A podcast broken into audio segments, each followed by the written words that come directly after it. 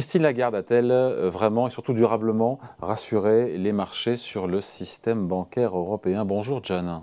Bonjour David. John Plassard pour la Banque Mirabeau. Imperturbable, la BCE donc a remonté euh, ses taux d'intérêt hier d'un demi-point. Au final, ça n'a pas effarouché, ça n'a pas effrayé les investisseurs. Au contraire, les bourses euh, se sont largement redressées dans, la foulée de la conférence de presse. C'était pas écrit. Hein. Non, du tout, du tout, parce que euh, il faut quand même rappeler qu'il y a plusieurs choses. Une inflation qui monte. On a vu la dernière, les derniers chiffres de l'inflation en France qui étaient les plus hauts depuis 1984, et puis évidemment la tempête sur le secteur bancaire. Alors, ce qui s'est passé hier, et c'est ce qu'ont aimé les investisseurs, c'est ce qu'a aimé le consensus, c'est qu'elle s'est tenue aux attentes et à ce qu'elle avait dit, c'est-à-dire une hausse de 50 points de base. Donc, elle tient le cap malgré la tempête. Et euh, dans cette, euh, il y a une question qui se pose aujourd'hui, c'est est-ce qu'il faut sauver les banques, parce qu'il y a quand même un stress dont on va parler, ou d'un autre côté, est-ce qu'il faut absolument s'atteler à l'inflation?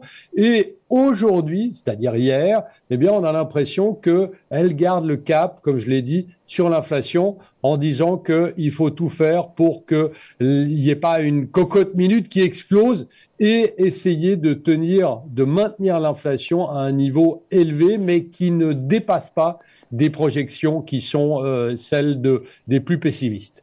malgré la tempête euh, boursière, malgré les déboires des banques, comment est-ce que la BCE, Christine Lagarde, euh, ont justifié le fait justement qu'il n'y ait pas de pause monétaire, ce qui aurait pu s'entendre vu la semaine qu'on a vécue bah, Écoutez, il y, a plusieurs choses. D'abord, c'est le mandat. Il faut rappeler le mandat de la Banque Centrale Européenne, c'est la stabilité des prix, c'est-à-dire de revenir à un niveau proche de 2%. On n'y est pas du tout, vous le savez, on est euh, plus de trois fois l'objectif de la Banque Centrale Européenne. Donc d'abord, elle a rappelé son mandat. La deuxième des choses, ça a été de dire que, en fait, le système bancaire, parce que ça a été la première question des journalistes lors de la conférence de presse, eh bien, c'était que, un, le, bancaire, le, système bancaire et le secteur bancaire dans la zone euro étaient résistants, avec des positions solides en termes de capital et liquidité. Ça, il fallait le rappeler, même si on le savait. Hein. on avait tous les chiffres, mais là, elle l'a rappelé. Elle a aussi dit que la fameuse boîte à outils, vous savez, la toolbox, comme on dit en anglais, la boîte à outils était toujours entièrement équipée pour fournir un soutien massif au système financier. Et à la fin, de dire que elle, la Banque Centrale Européenne, pourrait arriver à un moment ou à un autre, en cas de besoin, avec de la liquidité.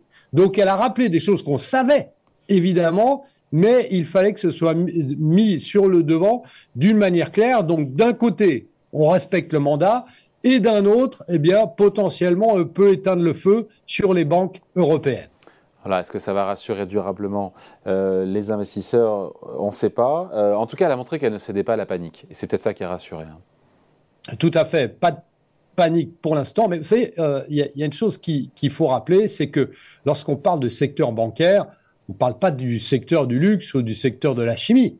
Le secteur bancaire, c'est un secteur euh, où euh, il y a un facteur qui est le plus important de tous, c'est la confiance. C'est-à-dire que vous avez vu cette semaine qu'on a eu un stress sur la banque suisse Crédit Suisse et que toutes les banques, par sympathie, entre guillemets, notamment en Europe, eh bien, ont baissé très fortement. La Société Générale, la BNP ont baissé de plus de 20%, alors que fondamentalement, il n'y avait aucun stress sur le système bancaire. Donc, il faut ramener la confiance. Mais le problème sur ce secteur-là, c'est que pour ramener la confiance, on l'a vu en 2008, bien évidemment, on l'a vu lors de la crise du Covid, eh bien, ça ne se fait pas du jour au lendemain, malgré des annonces absolument folles des, banquiers, des banques centrales. En Suisse, et aux États-Unis, mais ça prend plusieurs semaines. Et on voit aujourd'hui, à l'heure à laquelle on parle, que le Crédit Suisse, par exemple, perd 5% après avoir regagné un peu hier 18%, euh, mais il faut rappeler qu'il avait quand même perdu, la société avait quand même perdu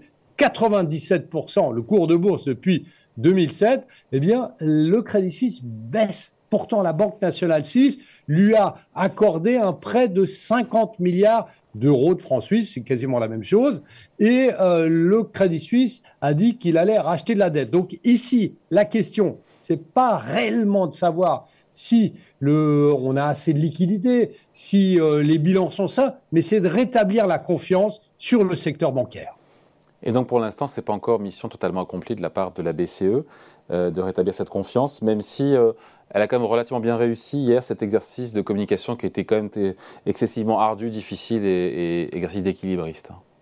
Oui, tout à fait. Et, en fait, on a vu qu'elle n'est pas sortie de, de ces lignes. Elle n'est pas sortie réellement de sa zone de confort pour une seule raison, c'est que fondamentalement, elle n'en sait rien. Pas elle, la Banque Centrale Européenne, puisque vous savez que lorsqu'il y a des banques qui crient famine et qui font faillite, eh bien, c'est pas spécialement, ça peut paraître bizarre, mais c'est pas spécialement les banquiers centraux qui sont au courant. Je vous rappelle une chose, euh, David, c'est que la semaine passée, vous avez euh, le euh, président de la Banque centrale américaine, Jérôme Powell, qui a fait un discours très hawkish, qui a continué, de dire qu'il fallait absolument monter les taux, qu'il fallait se battre contre l'inflation et que euh, on avait des estimations de taux finaux de la Fed et de hausse de taux lors de la réunion la semaine prochaine de 50 points de base.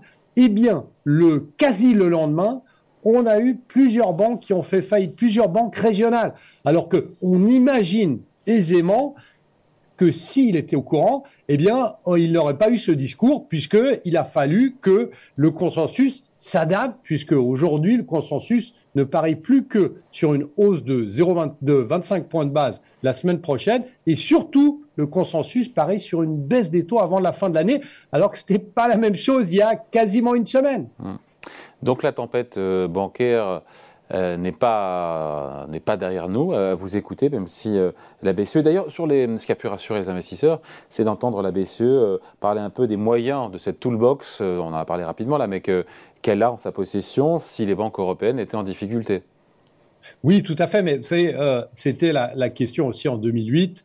C'était la question lorsqu'on avait la crise de la dette plus tard, et c'était la question pendant euh, la crise du Covid, c'est de savoir cette fameuse boîte à outils dont on vous parle tout le temps, eh bien, savoir ce qu'il y a dedans, en fait. Est-ce qu'il y a quelque chose? Et on sait que, évidemment, dedans, il y a la hausse et la baisse des taux, ce qui est le plus important outil. Après, qu'est-ce qu'on a dedans? Ben, On a ce qui s'appelle la fameuse forward guidance, c'est-à-dire expliquer ce qu'on va faire. Mais aujourd'hui, c'est très compliqué puisque on ne sait pas ce qui va se passer avec le secteur financier. on espère qu'il n'y aura pas de casse. Et la troisième des choses, la troisième, le troisième outil qu'on peut envisager, c'est la liquidité. Immédiatement, faire face et montrer qu'on peut amener de la liquidité. Je vous rappelle quand même une chose, David, c'est que lorsque vous prenez les trois dernières crises qu'on a eues, notamment aux États-Unis, en 2008, la Réserve fédérale, donc la plus grande crise depuis la, la Première Guerre mondiale, la Réserve fédérale a mis trois semaines pour injecter des liquidités massives lors de la crise du Covid, elle a mis trois jours. Et lors de cette crise potentielle sur le système financier américain, elle a mis trois heures.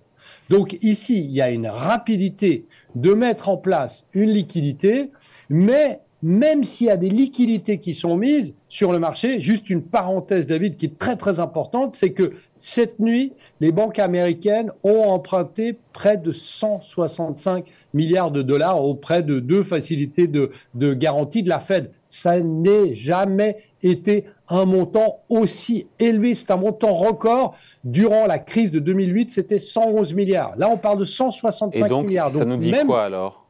Alors, ça nous dit que il faut rassurer immédiatement les marchés, même si on n'a pas besoin de liquidité. Même chose pour le Crédit Suisse, il n'a pas besoin de cette liquidité. liquidité pardon. Son ratio de liquidité est sain.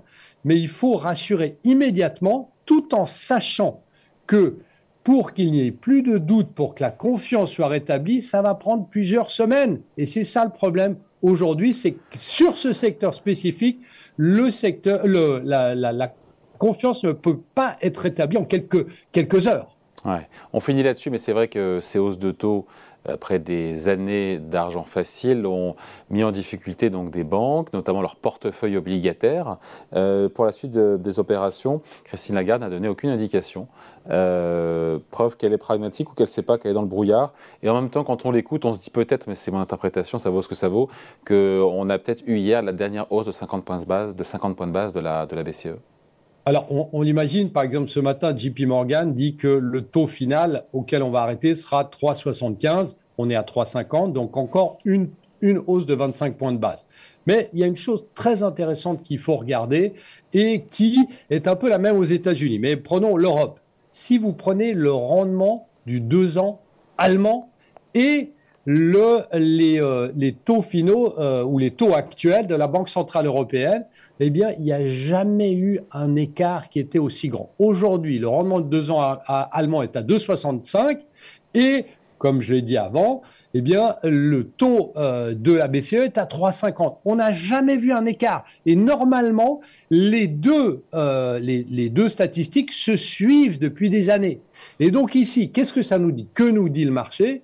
Il nous dit que ou la Fed, euh, ou la BCE, pardon, va arrêter, voire baisser ses taux beaucoup plus rapidement que prévu, ou que le 2 ans allemand va remonter fortement. Alors, on aurait plutôt tendance à dire que, évidemment, c'est la BCE qui va rapidement faire une pause, peut-être après une hausse de 25 points de base, après les interrogations sur les effets qu'ont les hausses de taux sur le secteur bancaire notamment. Mais il y a quelque chose, ça nous raconte quelque chose ce différentiel entre le 2 ans allemand et euh, les taux de la Banque Centrale Européenne. En tout cas, elle a fait le job. Hier, on finit là-dessus, euh, la BCE, Christine Lagarde. S'agissant encore une fois de rassurer du système, le système bancaire. Oui, parce que si vous regardez toutes les anciennes conférences, enfin pas toutes, mais la majeure partie des anciennes conférences de presse de la Banque Centrale Européenne, historiquement, eh bien, le marché baisse parce qu'il y a un doute. Euh, hier, le marché a monté. Alors, pour plein d'autres raisons, parce qu'on a eu ces interventions, comme on l'a dit, ces facilités de prêt pour les banques, etc., etc. Mais on a l'impression que cette fois-ci, il y avait un peu moins de doutes. Et, comme je disais, en préambule, eh bien, on a l'impression que Christine Lagarde est restée dans les cordes, est restée sur une ligne directrice en disant qu'elle maintenait le cap, mais que, et c'est aussi, ça fait partie des outils de cette fameuse boîte à outils, en disant, eh bien, tout va dépendre des prochaines statistiques économiques. Vous me direz, c'est assez facile de répondre ça, mais c'est aussi un outil et une manière de dire, eh bien, effectivement, on va voir aussi ce qui se passe avec le secteur bancaire. Allez, merci beaucoup. Point de vue signé John Plassard pour la Banque Mirabeau. Merci John, salut. Merci David.